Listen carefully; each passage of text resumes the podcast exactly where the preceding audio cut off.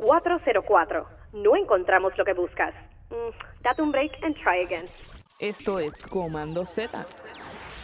Donde el fracaso no es opcional, pero el éxito es obligatorio. Con ustedes, Leis Curvelo. Aquí Leis Curvelo en otro episodio más de Command Z Podcast. Hoy les traigo un episodio internacional junto a nuestro corresponsal, mi queridísimo Benjamín García, quien nos va a estar hablando sobre un tema que muchas personas, tú sabes, jamás pensarían que el diseño está envuelto. Así que este es un episodio desde México. Pero antes, recuerda darnos amor a través de un review en Apple Podcast y importante, no olvides compartir este y cada uno de nuestros episodios con ese amigo o colega que lo necesite. Tú sabes que estamos por acabar el año, pero quiero anunciarles que tienen que estar bien pendientes. Porque viene Black Friday.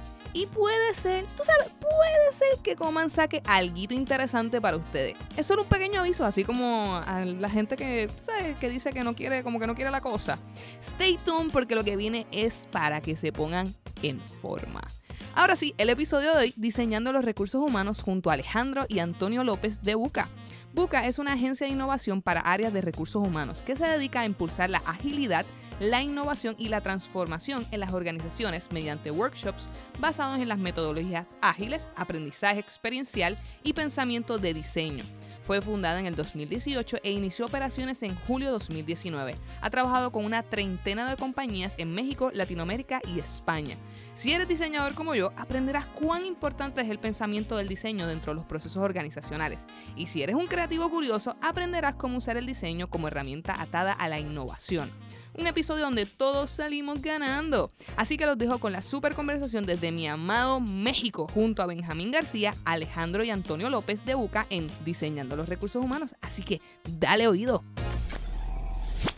Hola, ¿qué tal amigos de Coman Z Podcast? Los saluda nuevamente Benjamín García de México para el Mundo. En este, el segundo episodio, digamos que de la corresponsalía de México para Coman Z Podcast. En esta ocasión, la verdad es que, ah, ¿cómo decirlo? ¿Cómo expresarlo? Tengo un gustazo, la verdad, estoy muy contento porque voy a tener la oportunidad de volver a platicar con, dos grandes amigos, con dos personas que, bueno, eh, ya tuve la oportunidad de platicar en, en, otro podcast que ustedes me pueden conocer, que ya pueden ir ahí a investigar a mis redes sociales y para allá, pero doy la bienvenida a Antonio y Alejandro López. Chicos, de verdad, qué gusto y bienvenidos a Coman Z Podcast. Hola Benjamín, muchas gracias por tenernos. Es un placer estar aquí contigo. No, hombre, no, de verdad, el, gustazo, el gustazo de verdad es mío. Mi Alex, ¿cómo andas? Bien, te, te decía que bien, muchas gracias. Un gustazo también eh, estar aquí contigo y bien, aquí listos ya, este. Buenísimo, pues este, pues bueno, hoy vamos a estar hablando realmente eh, de Employee Experience, ¿no? un, tema que, creo que está tomando mucha relevancia en las organizaciones, en las empresas, y que yo personalmente creo que todas las empresas, todos tendríamos que estar realmente involucrados en el proceso de diseño para los colaboradores, pero antes de cualquier otra cosa, por favor, me encantaría si se pueden presentar un poquito para que la gente de, y, de Command Z Podcast pues sepa con, con quién estábamos platicando. Sí, muchas gracias Benjamín. Bueno, yo soy Antonio, soy el cofundador con Ale de Buca. Somos una agencia de diseño de experiencias para los empleados y de innovación en recursos humanos. Y antes de fundar Buca tengo poco más de 10 años de experiencia en áreas de recursos humanos muy tradicionales. Yo creo que de ahí surge como el apetito y la idea de transformar o querer transformar las áreas en áreas centradas en la persona. Y a partir de ahí, en junio de 2019 fue cuando iniciamos esta aventura de Buca a la fecha, ahora te platicaré un poco más de, la empresa, pero hemos tenido buenas experiencias con, equipos de toda Latinoamérica y pues muy contentos de poder compartir contigo este espacio y de, de poder platicar sobre este tema que nos apasiona tanto, que es la experiencia del colaborador. Hola, hola Benjamín, hola quienes nos escuchan. Yo soy Alejandro López, soy también cofundador de Buca. Eh, yo me especializo en, dentro de, la, agencia eh, en facilitar, yo me sumo más, más un facilitador eh, de procesos de innovación, de procesos de colaboración, de comunicación, de aprendizaje. Y bueno, me precio de, este, de tener también ahí un background eh, diverso. Eh, he trabajado también en áreas de recursos humanos, en organizaciones, pues, de hecho, grandes, ¿no? y, y, bueno, también ejercí el periodismo durante 10 años, que es donde yo lo digo un poco en broma y un poco en serio, aprendí mucho sobre muchos de los principios que hoy utilizamos como para innovación, ah, como, bueno, tener dailies eh, que sean breves y efectivos, eh, prototipar, por ejemplo, una edición y llevarla a la realidad y tener un, feedback inmediato al otro día, ¿no? De haber lanzado, digamos que ese, ese, ese, producto. Eh, trabajar mucho bajo temas de agilidad, con entregas de valor eh, en, ciertos, en ciertos momentos de la tarde, por ejemplo, para ir validando algunas cosas. En fin, yo no sabía que, eso después se podía aplicar como, como ahora lo que podríamos conocer como agilidad, pero digamos que, ese background me, ha servido mucho para, para implementar distintos procesos también aquí en Buca. Me gustaría preguntarles eh, a, quien quiera, a quien quiera responder. Estamos hablando de aplicar diseño en mejorar los procesos de las áreas de recursos humanos, en hacer, digamos que sus procesos innovadores de cara a las personas. Realmente me gustaría preguntar, ¿cuál es el retorno de inversión de ambas partes? Es decir, ¿cuál es el retorno de inversión de invertir en ese tipo de procesos en un área de recursos humanos y al final, digamos que de manera final o manera objetivo, cuál es el retorno de inversión realmente de hacer esto de cara a las personas? Toño tiene este, últimamente mucha mucho, mucho hablado sobre eso, así que creo que él debe responder. Eh, es que yo creo que son como varias cosas, ¿no? O sea, eh, yo lo primero que te diría y que digo en, los webinars y con mis clientes es busquemos ese, esa estrella polar que va a guiarnos hacia aportar valor al negocio. Por ejemplo, hemos intervenido casos en donde gracias a transformar una experiencia de aprendizaje, no un proceso de aprendizaje, sino una experiencia de aprendizaje, un banco pudo mejorar la, el porcentaje de aceptación de créditos personales. Y ello se va directamente hacia el top line de cualquier estado de resultados, que es las ventas. Entre, un, entre más eh, créditos se aprueben, pues más dinero ingresa al banco. Y ello pasaba porque los ejecutivos de cuenta no tenían bien embebido el proceso nuevo y tuvimos que transformar la experiencia de aprendizaje para que pudieran echarlo a andar.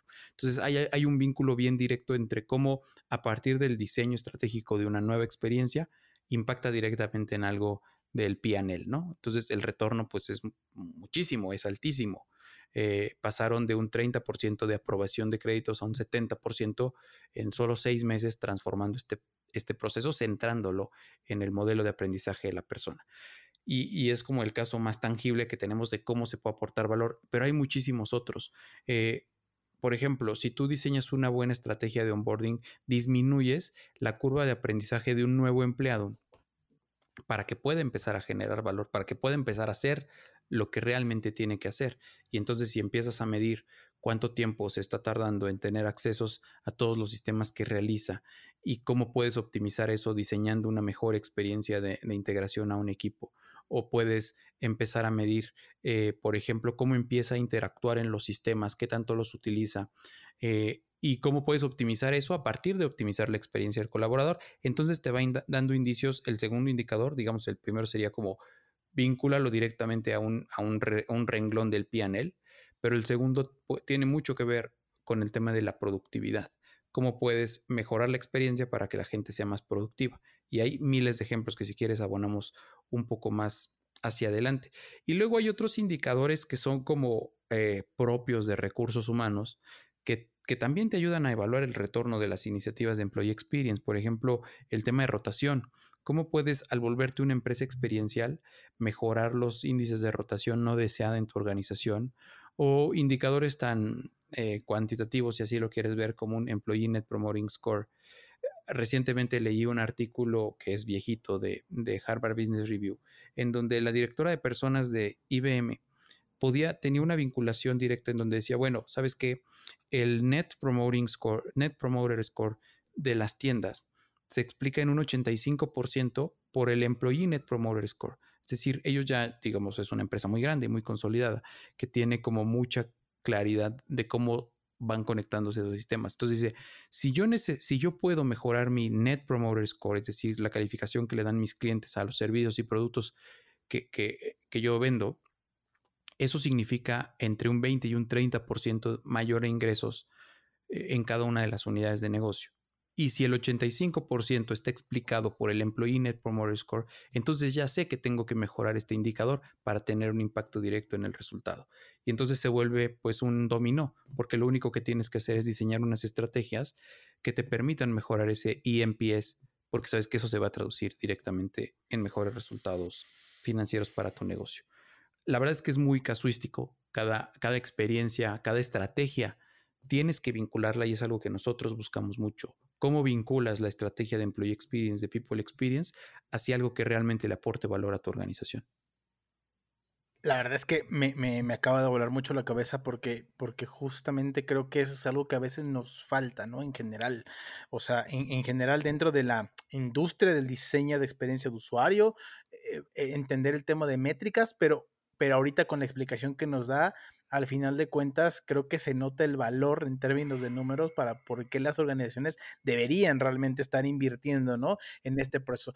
Aquí me gustaría preguntarles, y como bien comentabas, ahorita vamos a entrar eh, eh, un poquito más en el proceso formalmente de, de, digamos que de las fases, pero me gustaría preguntarles, ¿cómo se diseña? O sea, ¿cuál es el proceso general realmente de, para diseñar experiencias para los colaboradores? Eh, pues mira, Em, en realidad nosotros nos guiamos mucho en, un ritual que tú conoces muy bien, que es el, es, el, ritual de Design Sprint. Eh, es un proceso, digamos que bastante bien estructurado de metodologías de, diseño, particularmente de, de, design thinking, pero ya muy, digamos que una fórmula muy validada, ¿no? Esto, un paso a paso. Entonces, además siendo también muy, muy alineados o muy respetuosos del, proceso de design thinking como tal, eh, solemos empezar trabajando con, una fase de, empatía. Entonces, eh, generalmente antes de correr un design sprint propiamente dicho, lo que aconsejamos es desarrollar un, eh, pues, un, arquetipo o dos o tres arquetipos que sean representativos de una porción significativa de, la, de de la población de la organización o por lo menos eh, del proceso o el problema en el cual nos vamos a, enfocar, digamos. Eh, eh, hacer un Employee Journey Map, que esto se, se, se traduce, tú sabes, en identificar, una vez que tienes definido el arquetipo, identificar cuáles son las etapas relevantes, que esto otra vez vuelve a ser muy casuístico, eh, pero bueno, cuáles son las etapas grandes relevantes, cuáles son los contactos, los puntos de contacto específicos dentro de cada una de las etapas, en dónde vamos a enfocarnos eh, para, atacar, digamos, a través, a través del sprint. Eh, que bueno, ahí si te das cuenta es algo, es algo parecido a lo que se hace en, en el sprint día 1. Bueno, para quien no conozca Design Sprint, es, una, es un proceso de originalmente cinco días, nosotros corremos la versión de cuatro días. Eh, en donde pues en el día uno nos enfocamos en definir bien, exactamente bien el problema. Eh, en el día dos nos enfocamos en eh, pues co-crear o idear de manera colaborativa, co-creativa, una solución a ese problema. Para eso nos acompañan generalmente stakeholders, actores relevantes dentro de la organización que tienen que ver con, con ese problema.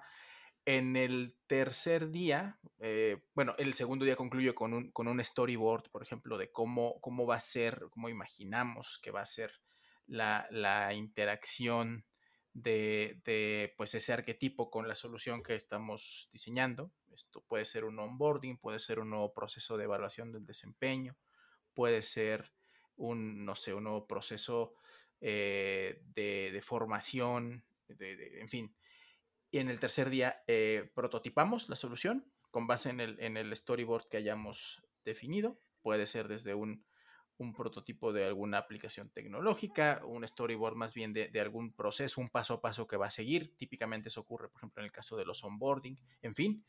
Y en el último día testeamos con, con usuarios reales que, bueno, ah, es, es, un poco más sencillo porque son, generalmente son pues, eh, eh, colaboradores de la propia empresa. Entonces ellos, ayudan mucho con la parte del reclutamiento de los, de los usuarios, ¿no? Hay veces que trabajamos temas como de candidate experience, que es como el, el recorrido de los candidatos y ahí sí, ahí sí que hay que ir a, pescar un poco usuarios fuera. Eh, y eso, bueno, lo, lo hacemos un poco en paralelo para, poder testear estas soluciones. Recabamos la, información de, su, interacción, sus, perspectivas, sus opiniones y demás. Eh, y con base en eso, pues eh, integramos un, informe que, pues, en todo caso, digo, esa es como la etapa como de validación o el testeo, que es la última etapa del proceso de, design thinking. Entonces, más o menos, así a grandes rasgos, ese es como el proceso típico que, seguimos para poder, eh, pues, co-crear, diseñar algo que tiene que ver con, con experiencia del colaborador. No sé, Toño, si se me pasaba algo. No, bueno, eso es, digamos, típicamente lo que corremos en el durante. Últimamente nos hemos dado cuenta, y yo creo que Tapier es algo que, nos vas a preguntar, eh, y tú lo conoces bien porque trabajas en esto. El diseño tiene que ser estratégico, pero también tiene que ser específico. Eh, es decir, no puedes dispararle con una escopeta a todos los problemas que hayas identificado, por ejemplo, en un journey map, eh, sino que tienes que ser muy intencional. Y muchas, vaya, ahora platicaremos un poco del mindset, pero te adelanto, muchos áreas de recursos humanos y organizaciones de recursos humanos están muy acostumbradas a, tratar de resolver varias cosas con el mismo tiro, ¿no? y, en ese sentido, eh, nos hemos también enfocado mucho en algo como de prediseño, en donde hacemos una sesión de planeación y un workshop que, le llama, que se llama Problem Framing Workshop, que, deben conocer, que diseñaron los de Design Sprint acá, este, Academy, sí. Academy, sí. Y un poco para aterrizar y para, digamos, eh, calibrar las expectativas que tienen los equipos cuando intervenimos con ellos, en donde les decimos, mira, el, el reto que vamos a resolver lo vamos realmente a transformar porque vamos a transformar la perspectiva que tú tienes sobre ese desafío, pero vamos a ser súper específicos. Entonces tenemos que alinear mucho el equipo en, una etapa previa y esto lo hemos visto mucho más necesario en este, digamos, en este mercado que en cualquier otro mercado de user experience o de, o de design sprint particularmente, un poco por, por la falta de claridad que se tiene sobre la importancia del diseño estratégico como tal. Y bueno, esto lo, profundizaré más en la etapa del mindset, que, sé que también vamos a platicar un poco al respecto. Justamente aquí me salen algunas, algunas dudas. Bueno, de, entrada, eh, gente que nos escucha, si quiere también enterarse un poquito más a grandes rasgos de, lo que es Design Sprint, vaya y busque ahí también un episodio que, tenemos aquí eh, con, con Lacey. Este, justamente el entrevistado es Benjamín García, que justo se llama como yo, qué curiosidad. Pero vayan, escúchenlo. Pero aquí me llama la atención algo, algo a ver, eh, normalmente cuando hablamos de, UX, eh, y no lo quiero sesgar tanto el tema, pero cuando hablamos de diseño de experiencia, normalmente partimos de un problema, o sea, normalmente partimos de la detección de un problema. Y el design sprint tiene esa particularidad, que ya cuando tienes un problema detectado, pues buscas cómo trabajar, idear para solucionarlo. Estoy completamente de acuerdo. Creo que al final tienes que, tienes que enfocarte a un problema, sobre todo hablando de Design Sprint, porque Design Sprint particularmente no, no está hecho para que abarques eh, cinco o seis problemas. Yo me atrevo a decir que por mucho dos problemas a la vez. Pero, ¿cuál es el approach principalmente por el que un área de recursos humanos ha recurrido a ustedes? Y, y lo, que quiero, lo, que, lo que quiero entender un poquito más es ¿cuáles son los típicos problemas que el área de recursos humanos podría detectar? Porque imagino que o, podría detectar y de ahí los llaman y de ahí entra esta necesidad de solucionar por medio de la innovación, o más bien es un tema como de, ah, hoy se nos ocurrió innovar, vénganse y vamos a descubrir qué problemas tenemos. Sí me gustaría entender un poquito cuál es ese primer approach. Bueno, a ver, yo, yo puedo externar un, digamos, mi entendimiento y un poco la experiencia que, tenemos. Eh, hay como, hay como dos, dos eh, digamos que, caminos por los cuales yo creo que, creo que hemos podido llegar a las organizaciones o las organizaciones han podido llegar a nosotros. Eh, uno de ellos es tal vez una, una, una responsable o un responsable de, de áreas de recursos humanos, eh, mayoritariamente son, digo, lo puedo decir, son, son, son, mujeres eh, las que se encargan de esa función, digo, en alguna proporción, al menos es la percepción que tengo en función de cómo hemos eh, interactuado, y es un poco una persona que tiene un problema en específico, que, que ha intentado varias cosas, no sé, por ejemplo, bueno, este, el punto de dolor puede ser algo así como mis niveles de engagement no mejoran. O sea, yo tengo que hacer, me, evalúan en buena medida en función de, mis niveles de engagement y hago una evaluación al año. Y el año pasado, este, o el año antepasado salimos tipo bien, o sea, no sé, 82%.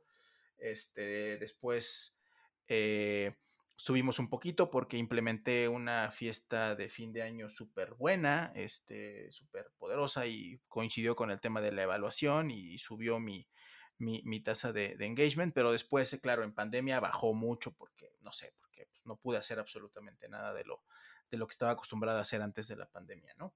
Entonces, ya con un punto como de dolor muy específico y, y lo que nos dicen un poco, y eso no es digamos que es, hasta cierto punto común, es que ya he intentado varias cosas, es que, es que he intentado un poco de todo, es que eh, intento, y, al final no, no, sé, no sé qué hacer. Entonces un poco llegan, llegan un poco ya como que con desgaste y, ya les hablamos un poco, bueno, es que, eh, o sea, el hecho de que funcione el tema de los de, los, de las squads y de las tribus, por ejemplo, en Spotify, no quiere decir que lo aplicas en tu organización y va a funcionar exactamente igual. O sea, tienes que, o sea, entonces ya le planteamos un poco la metodología y bueno, pues se convencen o no, pero bueno, entienden un poco exactamente qué es lo que hacemos, básicamente contrastando eh, las formas de hacerlo, las formas de entenderlo y todo esto, y, ya está, ¿no? Hay otras, hay otro perfil, digamos, de, personas, de encargadas, de responsables de, áreas de recursos humanos que tal vez trabajan en, organizaciones que tienen eh, sus áreas digamos que de, productos, sus áreas como más sustantivas, tienen ya más comprado este, este tema de, la agilidad, de la, innovación basada en diseño y todo esto, pues porque así es como desarrollan eh, el core de sus negocios, ¿no? Las startups son las startups y las fintech que trabajamos, yo diría que pues, bastante con, empresas de ese perfil, es el caso típico. Entonces, ellas vienen a lo mejor de, de una versión un poco más transaccional y más tradicional de recursos humanos, pero claro, ven, ven que este es como el mindset de su organización y dicen un poco, ah, yo quiero ser así, yo quiero que también, o sea, como que, que mi área le quiero poner a tono.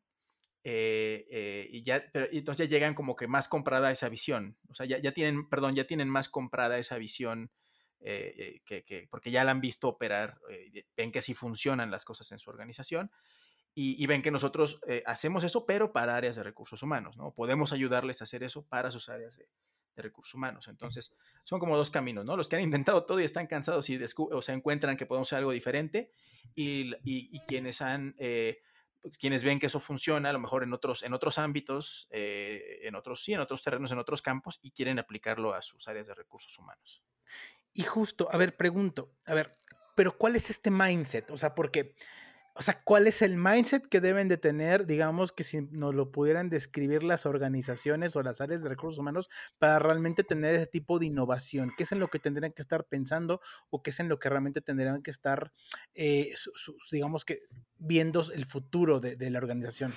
Sí, pues yo diría eh, un poco, el, mindset es, muy claro y es una, una, una mentalidad mucho más centrada en el, en el empleado, en la persona como persona, eh, en primer lugar, contra una mentalidad que viene acompañándonos en recursos humanos desde hace por lo menos 30 años, si no es que 120 años, 100 años que lleva la función, eh, que es un mindset centrado en procesos. Eh, es decir, desde 1997, cuando se constituye el modelo que prevalece el día de hoy en recursos humanos en, los recursos humanos de vanguardia, ¿eh? que es el modelo de los business partners, eh, nos hemos enfocado mucho en agregar valor a través de volvernos eficientes. ¿Qué quiere, volvernos ¿Qué quiere decir volvernos eficientes? Acortar, por ejemplo, los tiempos de reclutamiento y selección, acortar los tiempos de cobertura y de vacantes, ser eficientes en los procesos de eh, desempeño, de evaluación al desempeño y acompañar a la organización en cómo vincular los resultados del negocio y aterrizarlos a procesos particulares, ¿no? Eh, generar planes de vida y carrera que te permitan sacar como el máximo provecho de las personas y poder eh, ofrecerles un futuro dentro de tu compañía. Y ese tipo de, de, esquemas que nos han puesto en donde estamos. Y entonces llega un nuevo paradigma que creo yo que es el de la experiencia, porque se ha visto que la experiencia está fuertemente vinculada con los resultados de negocio y ello implica que te olvides un poquito de qué tan eficiente eres tú gestionando un proceso u optimizando un proceso y que te pongas a pensar cómo puedes mejorar la experiencia de la persona que está enfrente. Entonces, eh, pierdes un poco el control porque te tienes, el segundo elemento creo yo es olvidarte de todo lo que ya sabes y empezar a centrarte como en una hoja en blanco en donde vas a empezar a diseñar algo desde cero. Eh, y luego el, tercero de los elementos, que yo lo reduciría a cuatro, el tercero de los elementos es un elemento de experimentación continua contra el mindset de certidumbre que el día de hoy tenemos en recursos humanos. ¿Qué hace el líder de recursos humanos cuando quiere volverse muy moderno o innovar, entre comillas, o, eh, ¿sabes?, ponerse a la vanguardia? No se pone a diseñar, se pone a tratar de imitar, a tratar de adaptar lo que típicamente nosotros llamamos las mejores prácticas de recursos humanos. Y ello pues supone un mindset completamente eh, distinto y contrario al mindset de diseño, ¿no? Que implica mucha más investigación y mucha más empatía y definición y prototipado y validación. O sea, y lo que existe el día de hoy es un mindset de, ah, pues el kit de bienvenida con Hoodies funciona, pues yo también lo voy a hacer porque veo que es algo que, que es muy popular, ¿no? Entonces, ese mindset de adaptar mejores prácticas, pues es muy, muy, muy dominante en, en, la industria y se tiene que erradicar. Y, y el quinto y el cuarto elemento, te, decía, es como este enfoque en agregar valor. Es decir, la experiencia del empleado eh, no, no puede ser un fin en sí mismo. Yo creo que es un fin en sí mismo porque es muy bueno que la gente esté satisfecha, esté contenta y, pueda alinear el propósito propio con el propósito de la organización en la que trabaja. Pero tú como líder y experto en gestión de la experiencia de los colaboradores, debes siempre buscar cómo generas valor y cómo generas retorno sobre la inversión. Y entonces para mí ese es otro elemento importante, que dejes de ser visto o de querer de ser visto únicamente como un centro de costos y que te vuelvas como un, como un, pues sí, un, un aliado estratégico y un socio estratégico del negocio que le permita contribuir a los objetivos de, una organización. Entonces yo creo que esos son los elementos. Y abonando en este último punto y respondiendo, complementando la respuesta de Ale, un tercer camino por el que normalmente llegan es por ese costo de oportunidad. Eh, ¿Cómo puedes, en vez de contratar una solución robusta que ya sabes que está, entre comillas, probada en el mercado tecnológica y que te va a costar 50 mil dólares, pero que tienes la ligera sospecha de que puede que no funcione porque está concebida para un tipo de organización y no para el tipo de organización que tú tienes, pues cómo puedes experimentar y validar rápidamente si es o no el mejor camino. Y yo creo que estos, estos enfoques como el que nosotros tenemos te permiten hacerlo, te permiten tener una idea muy rápidamente validada sobre si una solución o una estrategia va a funcionar o no. Y ello supone un gran costo de oportunidad vis a vis contra algo que quieras implementar como estas que te decía yo, mejores prácticas, ¿no? Aquí, aquí, aquí voy a tomar, digamos que una pequeña desviación y ahorita seguiremos con el paso de diseño, pero hay algo que dijiste que se me hizo muy interesante. La, particularidad, no sé si lo han leído y si no se lo recomiendo a todo el mundo, el libro de Encuentra tu porqué de Simon Sinek, ¿no? ¿Dónde entra la, cultura organizacional? O sea, porque entiendo la parte que puede ser de hay ciertos puntos como a manera de checklist que tenemos que ver para poder cambiar el mindset, pero la cultura organizacional es algo de lo que se habla un montón, ¿no? Y, hoy día creo que tiene que ser fundamental porque incluso lo mencionabas, tienes que alinear objetivos, tienes que alinear incluso porqués, ¿no? Y este libro muy particular habla de, bueno, cuál es el porqué de la empresa, ¿no? Para que de ahí cada una de las áreas empiece, digamos, que a desmenuzar el porqué, eh, digamos que en valor del, del, porqué general de la empresa. ¿Qué es la cultura organizacional y dónde entra dentro, digamos, que de este modelo de mindset para realmente poder, eh, y, no quiero decir llegar a hacer lo que, lo que, lo, que, lo, que, decíamos ahorita de Spotify, ¿no? Pero, por ejemplo, quiero poner el ejemplo de Apple, ¿no? Apple tiene un porqué muy, muy claro, que al final del día eh, por eso es que le da la brecha para poder hacer hoy día computadoras, teléfonos, este, tablets y lo que sea, en comparación de otras empresas. ¿Dónde entra la cultura organizacional y qué valor aporta realmente cuando tú quieres diseñar para las personas? Sí, bueno, yo, yo quiero comentar algo aquí que, bueno, tal vez ahí, aquí la, la, la respuesta posiblemente no sea tan, tan homologada, pero me, gustaría también escuchar lo que tiene que decir Toño. En, mi caso, eh, considero que un poco que, eh, la cultura organizacional es algo que, se da siempre en una organización eh, y, que, y que, bueno, es, es, importante también ser muy intencionales en su mapeo, en su diseño, tal vez ahí con, una técnica y una visión un poco más holística, no tan enfocada como de hecho debe ser un design sprint. Pero bueno, eh, hablando del propósito específicamente, eh, eh, creo que, bueno, una cosa que, Toño dice mucho y que yo, yo coincido bastante con, eso, es que el propósito es como, es como la estrella polar, digamos, que debe, debe dar pues, ese norte a, toda la, a todo el diseño de experiencia del empleado. Creo que las organizaciones más experienciales pues tienen un propósito o un porqué, hablando en términos de Simon Sinek, eh, bastante claro, memorable para sus colaboradores, para sus accionistas, para la gente, que, sus, clientes, digamos, todas las personas que interactúan con, esas marcas. Eh, y la experiencia del empleado, eh, una buena experiencia de empleado está alineada en torno, en torno a, ese, a ese propósito. Y entendiendo entendiendo, digamos, que la cultura, como todo este sistema, pues no solo de creencias, sino de acciones que se dan de manera cotidiana, eh, intencional o inintencionalmente, pero se dan en, las organizaciones. Digamos que en ese sentido las organizaciones son como medio repelentes al vacío. Si no, si no diseñas, si no propones una cultura, eh, pues la, cultura igual se va a dar, ¿no? Eh, claramente el propósito también está en el centro de, de, la cultura. O sea, el propósito, si lo vas a diseñar intencionalmente, debe estar en el centro y en torno al propósito puedes ir diseñando los rituales, las interacciones, eh, las metodologías, eh, las reglas del juego, en fin, un montón de cosas que, que van a ser parte de, de la cultura. Entonces, el, el, propósito termina siendo como ese elemento unificador de, todo lo que gira en torno a la, organización desde el punto de vista del diseño de experiencia y también desde el punto de vista del diseño de la cultura. Ahí es donde empatarían, en mi opinión, ambos, ambos conceptos. No sé, Toño, tú qué tengas que decir. Sí, yo, yo coincido con lo que señala Ale.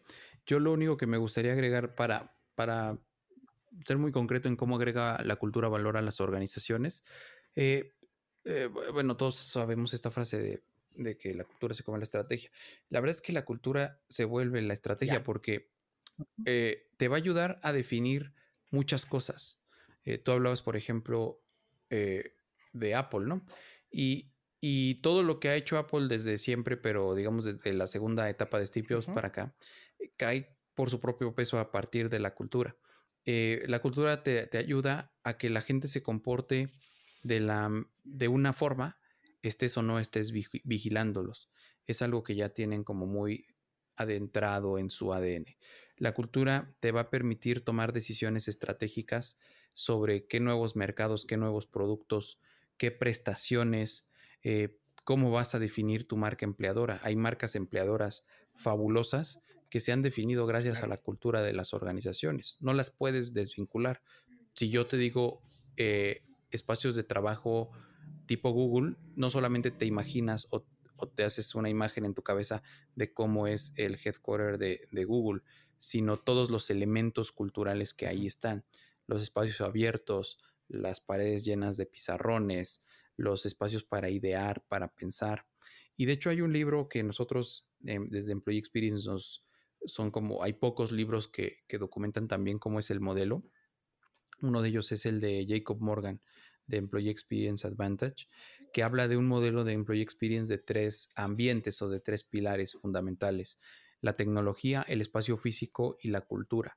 Y de entre los tres, el que equivale al 40% de la experiencia es precisamente la cultura. Entonces, diseñar la cultura como parte de un modelo de Employee Experience es fundamental en este proceso estratégico de transformación de las áreas de recursos humanos a áreas centradas en las personas. Me encanta, me encanta y muchas gracias este, por, esta respuesta porque creo que es, algo importante, ¿no? O sea, eh, creo que no solamente es eh, el proceso de, diseño que puede aportar mucho valor, sino creo que también tarde o temprano eh, es, todos estos cambios, todo también tiene que tener, digamos que una una, fuerza unificadora, como, como bien comentaba Ala ahorita. Regresando al tema de, diseño de experiencias, ahorita hablamos y ya nos platicaron un poquito, por ejemplo, del onboarding, ¿no? Ya platicamos un poquito a lo mejor de la parte de, de contratación o digamos cuando se empiezan a reclutar. Cuéntenos a grandes rasgos cuáles son las fases generales del proceso que en la que tendríamos, bueno, el proceso de las áreas de recursos humanos y en las que tendrían que estar diseñando cada una de estas áreas. Sí, pues mira, eh, parte, como decía, de identificar el, journey del colaborador. Otra vez, eh, puedes tú hacer como un empate y de hecho hay un framework que, que se usaba antes eh, digamos, cuando surgió más el modelo de Employee Experience, que era el Employee life, Cycle, ¿no? En donde tú tratabas de ser empático con el empleado, pero desde una perspectiva muy general y decías, bueno, hay un proceso de, experiencia de atracción o de atracción de talento, una parte de, selección o de contratación, una parte de inducción u onboarding, y luego ya se vuelve un poco más difuso porque empieza a haber eh, temas de evaluaciones, eh, de interacciones, de aprendizaje, de desarrollo y finalmente una etapa de salida, ¿no? Y entonces es en esta parte difusa en donde se empieza un poco a criticar el modelo de Employee Life Cycle, porque a lo largo de todo el ciclo hay puntos específicos que pueden o no ser relevantes en ciertas empresas e industrias para ciertos tipos de la población. Entonces, lo relevante se vuelve identificar cuáles son realmente los momentos que importan como en UX, como en marketing y como en todo, los momentos que le importan al, cliente o al usuario y en este caso al colaborador. Eh, yo siempre digo que, por ejemplo, todo mundo tiene una experiencia del primer día de trabajo, todo mundo. Eh, y ese debe ser un momento crítico siempre. El problema es qué tan intencional vas a ser en cómo la diseñas, la mejoras o, la obvias y la olvidas, ¿no?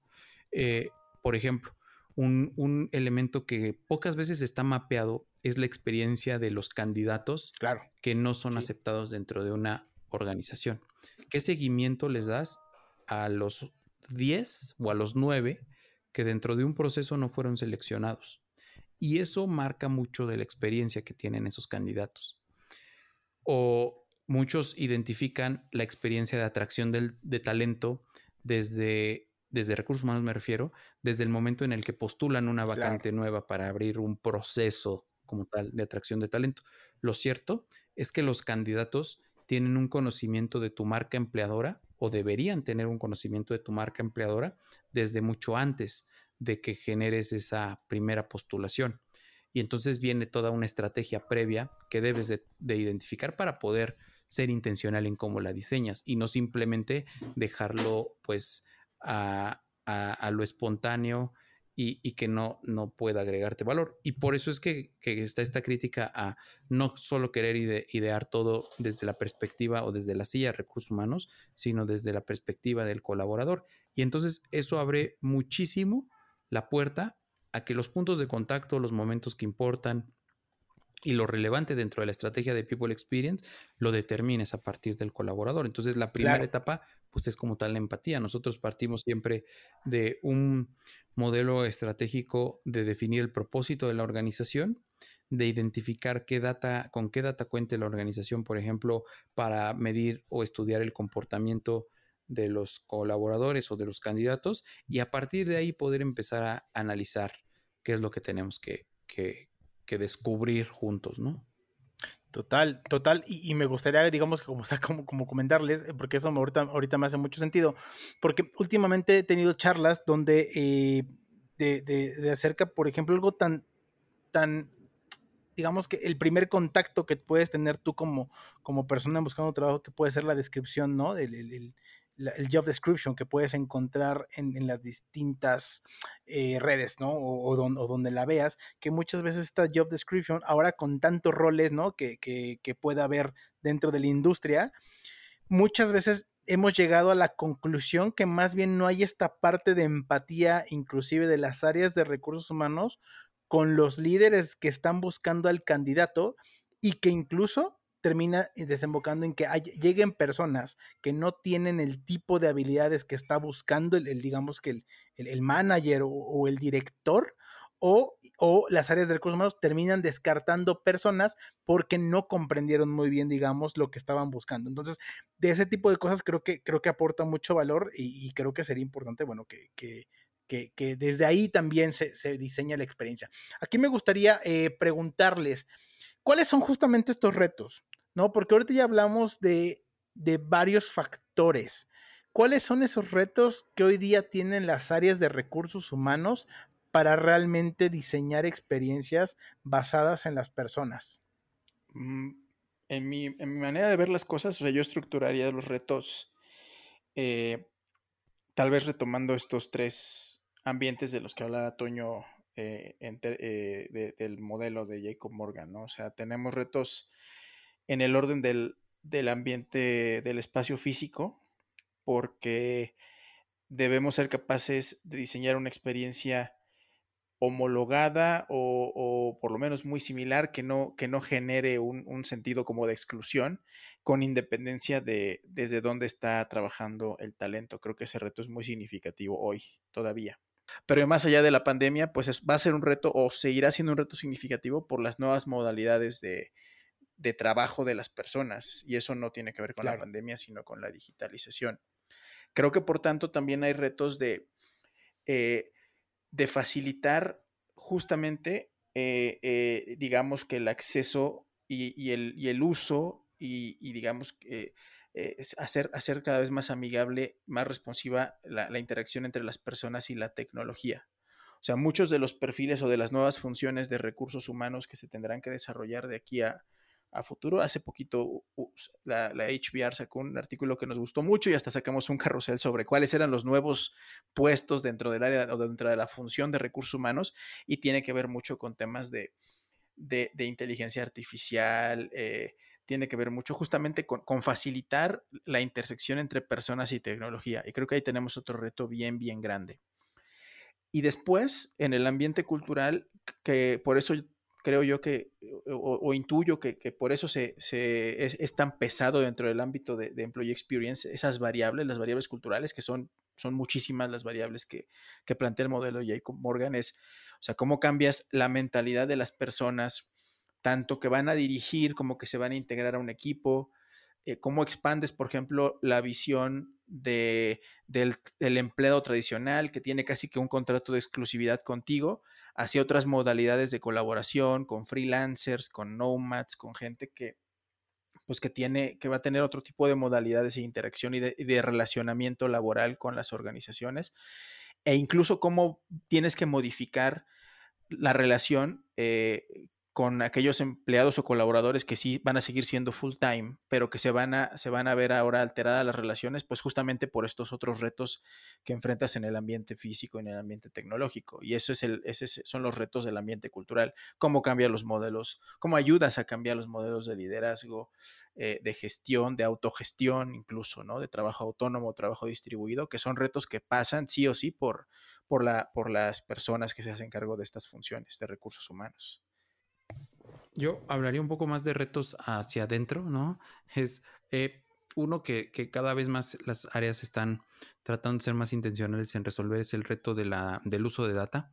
Ah, tenemos que basar mucho más las decisiones y el análisis de información en, en muchos datos. Nos hemos dado cuenta de de que como responsables de talento tenemos mucha información disponible y de que lo único que ha hecho falta es analizarlo, procesarlo y basar nuestras decisiones en ese sentido. Y el segundo, yo creo que es el tema del, diseño como tal. O sea, el diseño para mí supone un reto importante porque queremos resultados o dar resultados rápidos al negocio y la forma que hemos eh, utilizado para ello es apalancarnos de mejores prácticas y creemos que esa es la receta para dar valor constantemente.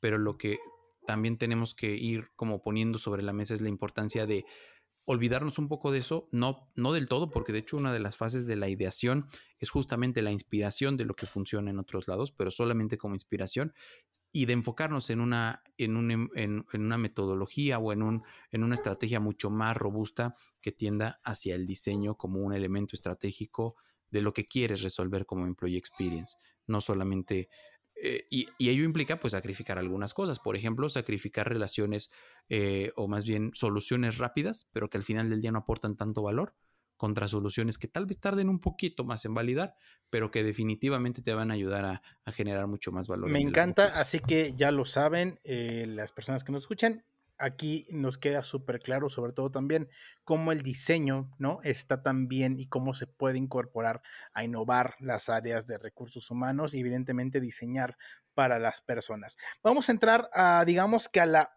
a, las preguntas concretas, ¿no? Que tenemos aquí, esta sección que tenemos, y vamos a, esta sección me encanta a mí de mitos y realidades, y vamos a hablar de mitos y realidades de, de Employee Experience, ¿no? O People Experience, como comentaban.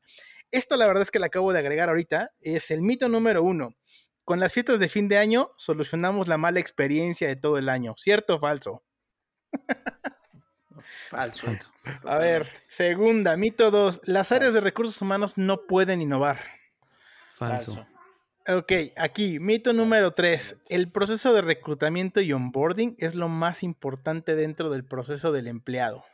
Falso. O sea, yo creo que la respuesta fácil es cierto, pero creo que depende, depende de cada organización, de cada momento, de cada industria incluso y, de un montón de cosas. Yo, creo que es un momento súper significativo, es un momento, es un típico momento que, importa. O sea, eh, pero sí, es como muy casuístico. Yo diría que, que en, una visión como muy tradicional y muy estandarizada podría ser cierto, pero pues ya hemos, hemos platicado que, no es así, ¿no? Que no es estandarizado ni, ni tan tradicional. Entonces, si tuviera que elegir entre una de las dos, yo diría pues falso y más bien depende de, de qué estemos hablando.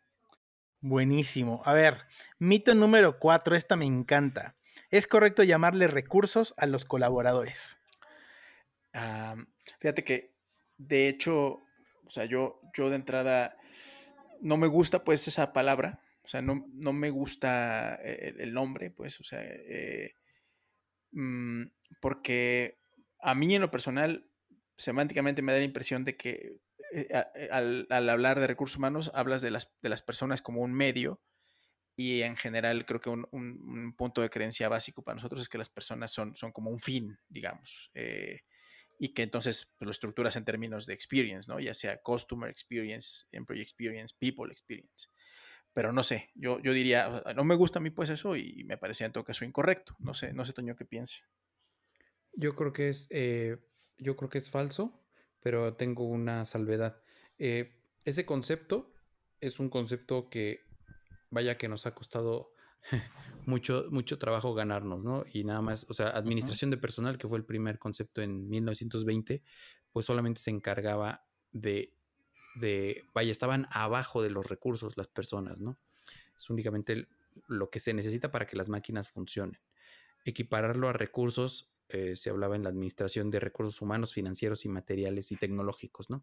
Entonces ya por lo menos es de esa, de esta misma importancia. Por supuesto coincido y es algo de convicción de que lo que más importa a las organizaciones son las personas y el mejor concepto sería personas como, como fines en sí mismo. Pero digamos que a nivel global todavía no vamos a trascender en los próximos 5 o 10 años a cambiar el nombre en la función. Entonces todavía no es como un paradigma que estemos listos para romper. Y, Me encanta.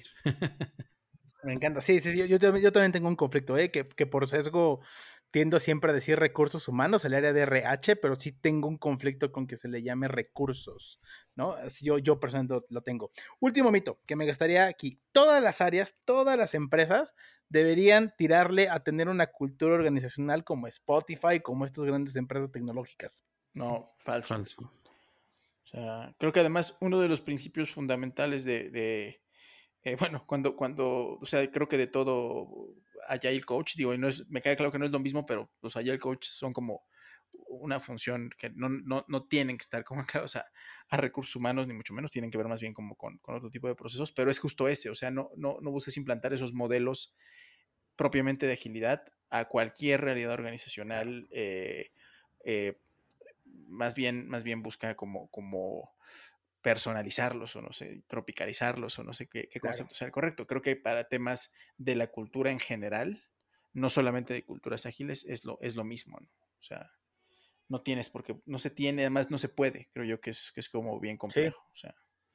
Que es como comentaba, como, como comentaba Toño hace rato, ¿no? Al final del día, eh, y que pasa mucho, queremos copiarle el de al lado, pero pues, o sea, hay, hay, muchísimos otros factores que tienen que ver para que realmente digamos que eso pudiese encajar en tu estilo de organización o en tu, en tu empresa. Y yo lo que diría, digo, es que puede volverse hasta cierto punto contraproducente. Si tú lo que quieres como eh, líder de recursos humanos o de personas en tu organización es vender un caso de, de éxito hacia adentro sobre la importancia de innovar, eh, digamos que pero la innovación consiste en, copiar esas mejores prácticas, digamos, pues puede ser que te estés dando un balazo en el pie, porque probablemente la práctica no vaya a funcionar y ya, y ya de alguna manera por eso pues vas a, digamos que, vas a desacreditar el, ímpetu de innovar eh, ante los otros tomadores de decisión. Entonces creo yo que no, es, no se me hace una opción tampoco como tan inteligente, pues, ¿no?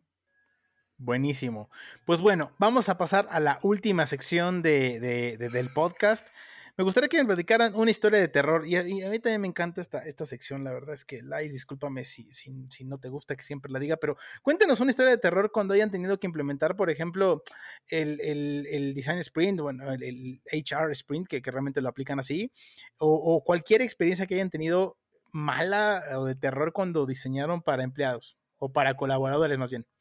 Yo tengo una y aquí Toño tal vez se acuerde de entrar a la misma o alguna otra, pero eh, digamos que, y además eso, eso, eso es algo que ocurrió justamente un poco en, en términos de esto que, que decía él, de, consolidar la función de data, ¿no? De data analytics. Nosotros hicimos un, proyecto en donde eh, creamos dos arquetipos para una, una empresa del sector eh, eh, energía, del sector, este, particularmente de la industria eléctrica, ¿no? Eh, y no es cierto, telecomunicaciones, me estoy equivocando, telecomunicaciones. Y bueno, eh, como parte del arquetipo teníamos que identificar algunos motivadores y demás.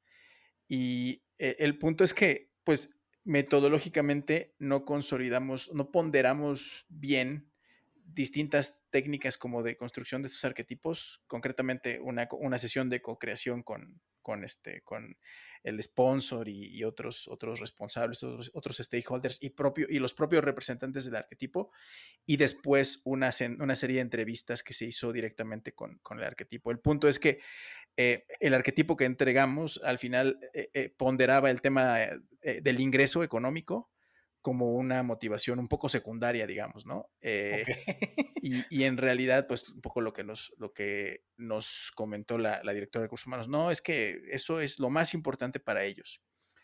Y puede ser que no lo hayas, puede ser que de hecho no lo fuera. El problema es que eh, ahí, ahí de alguna manera creo que no, por un lado tuvimos un, un problema como de comunicar, al momento de comunicar ese cambio, respecto de lo que habíamos acordado en sesión de co-creación, con lo que validamos después en las entrevistas. Y por otro lado, creo que no teníamos tan consolidada esa función de, hacer research y de, y basarnos como en alguna data que soportara ese cambio. Decir, ok, tú crees que a estas personas les importa mucho el dinero, pero nosotros tenemos esta evidencia de que no les importa tanto. O de, sí les importa, pero tienen otros, otros drivers que, que son más importantes para ellas o para ellos, ¿no? Entonces, creo que fue un gran aprendizaje de justamente de consolidar esa, esa parte para, para, poder defender mejor ese trabajo que, estamos haciendo, que finalmente, pues de ahí, si te, si te, imaginas, se deriva muchas cosas estratégicas de que, cómo vas a diseñar la experiencia para esas personas, ¿no? ¿Tú tienes, Toño, alguna? No, coincido con esa. Eh, y bueno, la otra que yo iba a decir es, en un workshop, el, el resultado de un workshop no tanto de design sprint, sino mucho más pequeño, el resultado fue diseñar un ritual eh, específico para eh, conectar mejor con la gente trabajando en entornos virtuales. Y ese resultado, ese más bien ese, esa, ese outcome devino del proceso, digamos, de ideación y de convergencia, divergencia.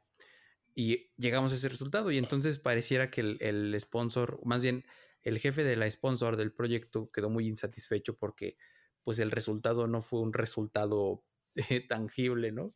Sino que tal vez se quedó como muy en el tintero. Entonces de ahí aprendimos como la importancia, uno, de, clarificar y calibrar bien las expectativas del taller y dos, de siempre aterrizar con algo concreto.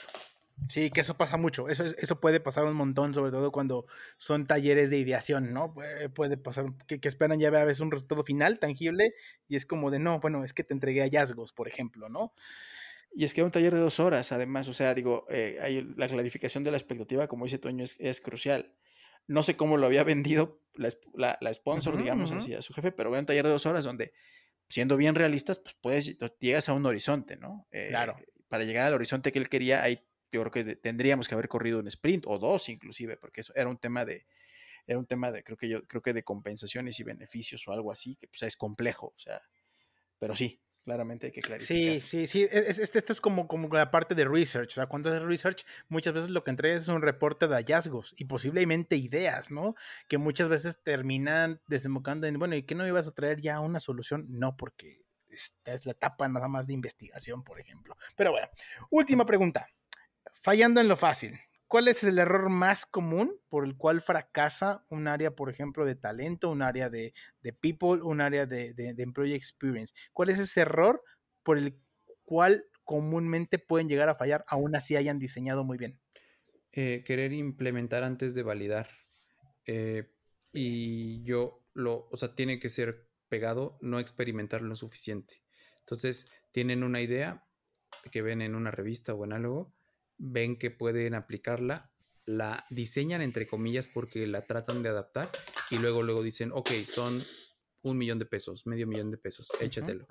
Y al final la estrategia no, funciona. El nuevo sistema de onboarding, la nueva aplicación o el nuevo sistema de aplicación de candidatos, eh, el nuevo modelo de performance management, gestión del desempeño, la nueva plataforma de e-learning que nadie utiliza, el, módulo o la visión que tienen de establecimiento de objetivos que nadie utiliza o que nadie lo utiliza como una palanca realmente de desarrollo organizacional, sino como un trámite burocrático e incluso la fiesta de fin de año a la que todos van, pero de la que ya nadie se acuerda al día siguiente porque no generó el impacto que tenía que generar en el negocio.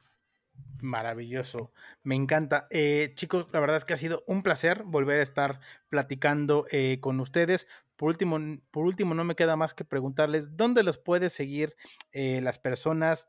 Sé que traen un chorro de proyectos, así que también cuéntenos en dónde los pueden seguir y qué más pueden saber de ustedes. Pues nos pueden seguir en Instagram como mundo-buca, en LinkedIn como buca como Antonio López o Alejandro López en LinkedIn, somos como muy, muy activos. Eh, últimamente, efectivamente, no hemos, no hemos podido estar como muy, muy al pendiente de las redes porque eh, estamos trabajando en distintos proyectos que tiene que ver con esto, que hablamos de, design sprint, de diseño.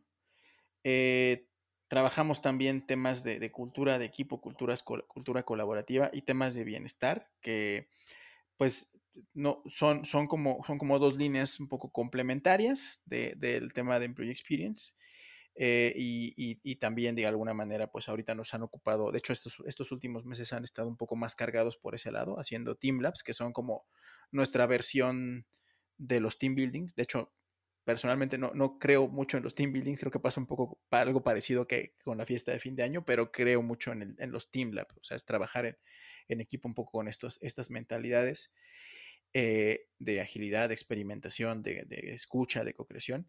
Y también trabajamos un poco últimamente también eh, habilitando a, otros facilitadores a, facilitar sus propias sesiones, sus propios workshops, sus propios talleres con, herramientas virtuales, que fue como, fue como, fue como una oportunidad que descubrimos eh, poco tratando de demostrar un poco lo que nosotros habíamos aprendido a hacer cuando tuvimos que empezar a hacerlo todo virtual. Entonces esa, es otra, otra vertiente que eh, últimamente hemos, hemos estado explotando algo y, básicamente es un poco más por, por amor a la facilitación, pero, pero nos ha gustado experimentar por ahí, también hemos aprendido muchísimo. Buenísimo, pues ya lo saben, eh, pueden seguirlos, pueden seguirlos, vayan, síganlos, la verdad es que también publican un contenido de mucho, mucho, mucho valor. No me queda más que agradecerles, muchísimas gracias por haber venido aquí a, a Coman Z Podcast, ha sido un honor platicar nuevamente y escucharlos, porque aparte son unos apasionados y pues muchísimas gracias. Gracias a ti, Benja, fue un placer y esperemos que no sea la última vez que tenemos chance de echarnos una platicada así. Muy buena, muchas gracias. Por supuesto que no será la última. Pues, Lice, te regreso los micrófonos. Bye bye. Puedes buscar más episodios a través de nuestra página web comanzetapodcast.com o seguirnos a través de nuestras redes sociales en Facebook y Twitter como Comanceta Podcast y en Instagram como Comanceta Podcast PR. También puedes escucharnos a través de Apple Podcasts, Google Podcasts y Spotify. Ah, y no se puede olvidar, este episodio ha sido producido y editado por Wesley Maldonado, el duro de los comunicadores audiovisuales. Si quieres sonar como nosotros, escríbenos a comanzetapodcast.com y vamos a darle ese toque a tu sandunga creativa. Las opiniones vertidas en este programa son exclusiva responsabilidad de quienes las emiten y no representan a Coman Podcast ni a sus auspiciadores.